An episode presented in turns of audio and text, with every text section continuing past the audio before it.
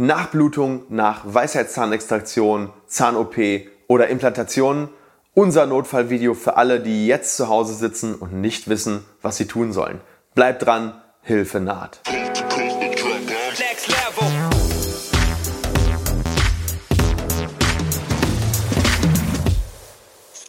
Hallo liebe Community, mein Name ist Dr. Stefan Helker und ich heiße euch herzlich willkommen bei der Audioversion unseres erfolgreichen YouTube-Formates Implatalk. Sollten dir die visuellen Einblendungen an der einen oder anderen Stelle fehlen, komm gerne nochmal auf unseren YouTube-Kanal und schau dir das passende Video an. Und jetzt viel Spaß mit dem Podcast. Du sitzt vielleicht jetzt gerade zu Hause und merkst, es blutet nach einer Zahnextraktion oder Zahn-OP und es will einfach nicht aufhören und du weißt auch nicht, ob du jetzt zum Zahnarzt gehen sollst oder ob du die Blutung irgendwie selbst zum Stoppen kriegst. Und genau dann ist dieses Video genau das, was du schauen musst. Denn wir geben dir heute die besten Tipps, um die Blutung zu stoppen, aber wir sagen dir auch, wann es besser ist, zum Notdienst oder zum Zahnarzt zu gehen. Also starten wir ins heutige Video rein. Liebe Community, bevor es weitergeht mit dem Video, habe ich eine Bitte an euch. Wir geben jede Woche unsere besten Infos zum Thema Implantologie, Zahnästhetik, Zahnarztangst besiegen und Mindset raus. Und wir sind auf eure Hilfe angewiesen. Wenn dir dieses Video und dieser Kanal gefällt, dann zeig uns doch deine Anerkennung mit einem Daumen nach oben. Und wenn du uns wirklich helfen willst und dein Wissen regelmäßig erweitern möchtest, dann klick auf den Abo-Button und aktiviere das Glöckchen. Und nicht vergessen, ich beobachte euch. Und jetzt weiter mit dem Video. Wie kommt es zur Nachblutung? Bei OP oder Extraktion oder sogar bei kleinen Verletzungen des Zahnfleischs werden kleinere Gefäße verletzt. Und je nach Größe und Anzahl ja, resultiert das eben in einer Blutung. Und meist sind diese Gefäße sehr, sehr klein und man sagt dazu auch Kapillaren. Ja? Ähm, aber hier blutet es dann irgendwie so ein bisschen schwächer und eher wie so ein konstanter kleiner Strom, weil meistens wird nicht ein Gefäß verletzt, sondern 10, 20, 100, vielleicht auch sogar 1000. Ähm, und dann gibt es aber natürlich auch noch die Blutung, wenn zum Beispiel ein größeres Gefäß verletzt wird. Also natürlich werden auch die Kapillaren verletzt, aber wenn dann ein großes Gefäß dabei ist, ja, dann pulsiert diese Blutung so. Ja, und ähm, das ist dann immer so pulssynchron. Und wenn eine Arterie verletzt wird, das sind die Venen, die besonders viel Blutdruck auf, auf sag ich mal, auf der, auf, der, auf der Arterie haben, dann kann das sogar spritzen. Das ist das, was man so aus Filmen kennt. Ja? Und das gibt es natürlich im zahnmedizinischen Bereich sehr, sehr selten nur. Und wenn, dann passiert das meistens während der OP und dann kann man zum Beispiel mit speziellen Mitteln das auch wieder stoppen. So, ähm, in der Regel sind Nachblutungen aber keine arteriellen Blutungen, sondern venöse oder sogenannte Sickerblutungen. Und ja, was führt eigentlich am Ende des Tages dazu, dass eine Blutung nicht aufhört? Und da gibt es mehrere Gründe.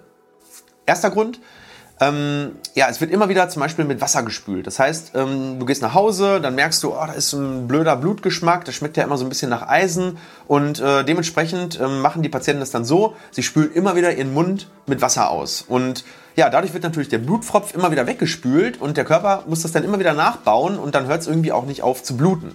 Ja, und das geronnene Blut so, hat ja eigentlich die Aufgabe eines, eines Pflasters oder sag ich mal der Blutstillung. Und das ist immer die Regel Nummer eins bei Nachblutung. Bitte nicht spülen, vor allem nicht das Blut wegwischen. Ja, weil dann machst du sozusagen den frischen Blutpropf wieder kaputt und dann blutet es natürlich auch wieder nach. Also nur vorsichtig ausspucken und vielleicht den Mund nur abtupfen. Zweiter Grund. Wenn zum Beispiel doch eine kleine Vene oder eine Arterie verletzt wurde, ähm, ja, dann, dann hat man meist keinen Druck auf diesem Gefäß. Ne? Das heißt, du kennst das aus Filmen, wenn gesagt wird, ey, drück da jetzt mal ganz fest drauf oder wenn das so abgebunden wird in irgendwelchen ähm, Kriegsfilmen. Ähm, und das hat auch einen Grund, denn dadurch wird das Gefäß verschlossen, also es wird abgeklemmt, ja, und ähm, der Körper hat dann eine viel bessere Chance, die Gerinnung auch einzuleiten, weil wenn natürlich viel Druck, wie bei so einem reißenden Fluss, da halten sich auch keine Äste, sondern ähm, bei einer langsamen Strömung, da hat dann zum Beispiel auch ein Wasser eine Chance, auch zum Beispiel bei Minusgraden zuzufrieren. Du kennst das, ne? dass so ein See, so ein stiller See, der friert eher zu als zum Beispiel ein fließendes Gewässer. Also dementsprechend der zweite Tipp, ähm, nimm einen Tupfer, also wenn du merkst, es blutet und oder eine Kompresse, falls du hast, und dann beißt du da wirklich feste drauf. Also das kann zum Beispiel auch ein Taschentuch sein, den kannst du zu so einem kleinen Würfel machen und diesen Würfel, den nimmst du dann eben zum Beispiel, wenn du im Seitenzahnbereich einen Zahn gezogen bekommen hast, dann nimmst du den Würfel und beißt da wirklich mit relativ viel Druck ja, drauf. Und das machst du mindestens 10 bis 15 Minuten, besser sogar eine halbe Stunde. Und das wiederholst du so lange, bis im Prinzip die Blutung aufhört. Wenn du zum Beispiel keine Zähne im Gegenkiefer hast, dann drückst du einfach selbst mit der Hand drauf. Das kann ein bisschen anstrengend werden, aber das ist eigentlich die, die Nummer 1 Maßnahme, die du machen kannst, um, um die Blutung zum Stillen zu kriegen. Wenn du zum Arzt gehst oder zum Zahnarzt, wird der mit hoher Wahrscheinlichkeit auch erstmal nur ähm, einen Druck ausüben, also das Ganze komprimieren.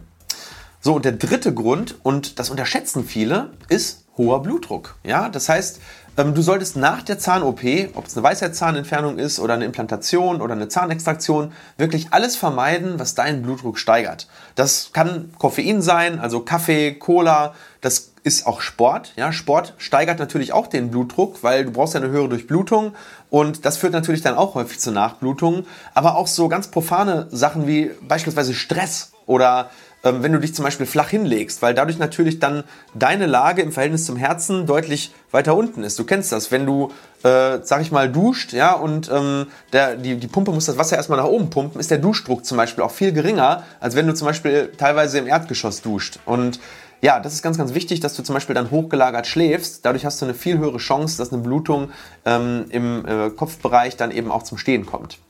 So, und wenn du zum Beispiel generell schon hohen Blutdruck hast, dann ist es ganz, ganz wichtig, dass du auch wirklich deine Blutdrucksenker nimmst. Weil ähm, ja, viele vergessen dann im Stress, die Blutdrucksenker zu nehmen oder sie denken, ich darf die jetzt nicht nehmen, weil ich zum Beispiel ein Antibiotikum bekomme. Nein, ist nicht so. Misst deinen Blutdruck und wenn der systolische Druck, also der höhere von den beiden, über 140 ist, dann ist er auf jeden Fall erhöht und dann solltest du auf jeden Fall ähm, etwas dagegen tun. Ja, systolischer Blutdruck über 140. Viele haben ja einen, chronischen hohen Blutdruck von 170, 180 oder mehr. Und da ist es natürlich so, viel mehr Druck auf dem Kessel erhöht dann eben auch das Risiko einer Nachblutung. So, und dann gibt es noch einen vierten Grund. Grund Nummer vier, das sind sogenannte Blutverdünnungsmittel.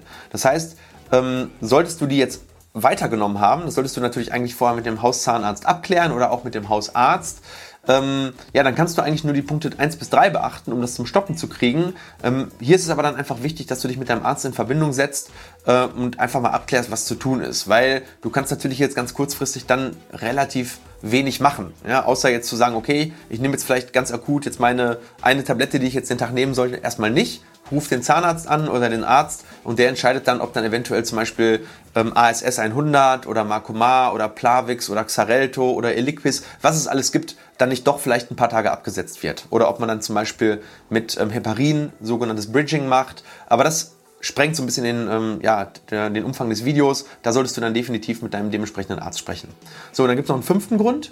Und das ist zum Beispiel, wenn der Zahnarzt nicht genäht hat, also sprich, wenn ein Nahtverschluss eigentlich sinnvoll gewesen wäre, der aber nicht erfolgt ist. Und das ist auf keinen Fall immer notwendig. Also wenn wir jetzt eine einfache Zahnextraktion haben und es blutet nicht, dann nähen auch wir nicht immer. Aber ähm, ja, manchmal, wenn es blutet, kann doch ein Nahtverschluss notwendig werden. Und falls dann in dem Falle die Tipps 1 bis 3 nicht helfen, dann weißt du, was du zu tun hast. Ähm, dann solltest du zum Zahnarzt gehen und, äh, oder zum Notdienst oder wann auch immer du das Video siehst, weiß ich ja nicht, kann ja auch Sonntagnacht sein.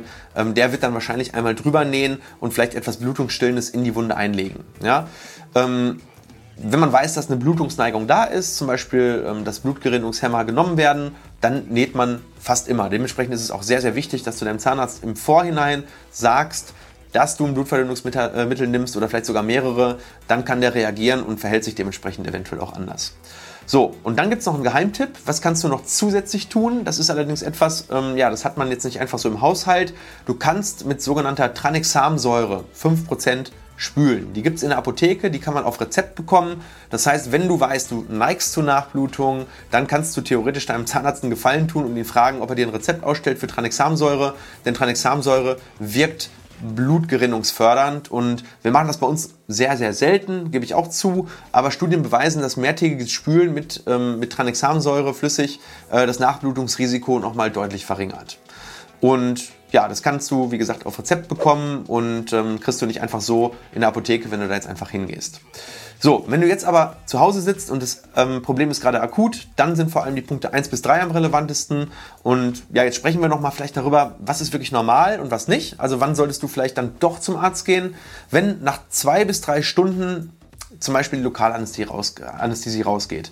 Dann ähm, hat man häufig eine sogenannte Erweiterung der Gefäße. Ja, das heißt, der Zahnarzt spritzt zum Beispiel, dann zieht er den Zahn, du gehst nach Hause, die Betäubung hält noch eine Stunde oder zwei nach und dann geht die Betäubung raus. So, und dann kriegst du ganz, ganz häufig eine leichte Nachblutung. Das ist noch nichts Ungewöhnliches. Ja, das sollte durch die oben genannten Maßnahmen in den Griff zu kriegen sein. Das liegt daran, dass das Adrenalin der Lokalanästhesie die Gefäße verengt und sobald das Adrenalin natürlich weg ist, dann erweitern die sich wieder und dann kommt natürlich auch mehr Blut durch die Gefäße und dann kannst du ein bisschen bluten. Ähm, und auch eine leichte Blutung über die erste Nacht, zum Beispiel nach einer Entfernung von vier Weisheitszähnen, ist einfach so, äh, ist das relativ normal. Ne? Du liegst flach meistens, dann ähm, häufig dadurch, dass die Betäubung vielleicht noch sehr lange wirkt, ähm, beziehungsweise dadurch, dass es dann eben, ja, dass du da auch eine kleine Schwellung entwickelst, dann läuft manchmal auch so ein bisschen Speichel aus dem Mundwinkel und tropft dann aufs Kissen. Ja, und da muss man einfach auch bedenken, dass ein Tropfen Blut einfach sehr viel Speichel auch rot färben kann. Also wenn hier auf dem Bettlaken mal so ein paar Tropfen Blut zu sehen sind, dann brauchst du nicht gleich mit der Feuerwehr los. Das ist völlig normal. Ja, ähm, es sollte aber in relativ kurzer Zeit jetzt nicht der Mund voll mit Blut sein. Ne? Wenn das echt der Fall ist und du musst ständig ausspucken oder es entstehen da wirklich große Blutpfropfe im Mund, die du wirklich dann fühlst und, und die dann immer wieder, sag ich mal, ja, die dann, die dann immer wieder entfernt werden müssen, weil sie so groß werden und die kommen immer wieder nach, dann ist es definitiv Zeit, definitiv Zeit zum Notdienst zu gehen oder zu deinem Zahnarzt. Ne? Aber bitte mach erstmal die Maßnahmen, die ich oben gesagt habe. Und wenn die helfen, dann sparst du sozusagen dir selber die Fahrt, dem Zahnarzt eventuell ja viel Aufwand, ähm, wo du es auch selber hättest lösen können. Und ja, ich kann dir nur anbieten, wenn du Fragen zu dem Thema hast, dann ist jetzt der richtige Zeitpunkt äh, gekommen, es unter dem Video zu stellen, in einem Kommentar. Und äh, ja, äh, übrigens, was ähm, ja, noch wertvoller für die Community ist, ist, wenn du deine Erfahrung mal unten unter einem Video schreibst. Also hattest du eine Nachblutung? Und wenn ja, was hast du gemacht, was hat geholfen, was hat nicht geholfen, wie lange hat das gedauert, weil damit nimmst du natürlich ein ganz großes Stückchen Unsicherheit für viele Leute, die das Video vielleicht ein Jahr nach dir sehen oder ein halbes Jahr nach dir sehen. Und die können dann schon mal so ein bisschen ja, sich in, in Sicherheit wiegen und sind ein bisschen beruhigter. Und ja, wenn du jetzt gerade in der Situation steckst, ich hoffe, das Video hilft dir dabei, diese Situation zu lösen. Und ja, wenn dir das Video gefallen hat, dann würde ich sagen, rufst du einfach an und fragst mich, wie das funktioniert. Und dann sage ich dir, ganz rechts unten unter diesem Video gibt es einen Abo-Button und da klickst du drauf und dann verpasst du kein Video mehr in Zukunft. Und was auch ganz wichtig ist, Daumen nach oben hilft mir persönlich und vor allem den ganzen anderen Menschen, die fit for Implantology und Zahnmedizin werden wollen. In diesem Sinne, liebe Grüße und bis bald, euer Dokelka. Ciao.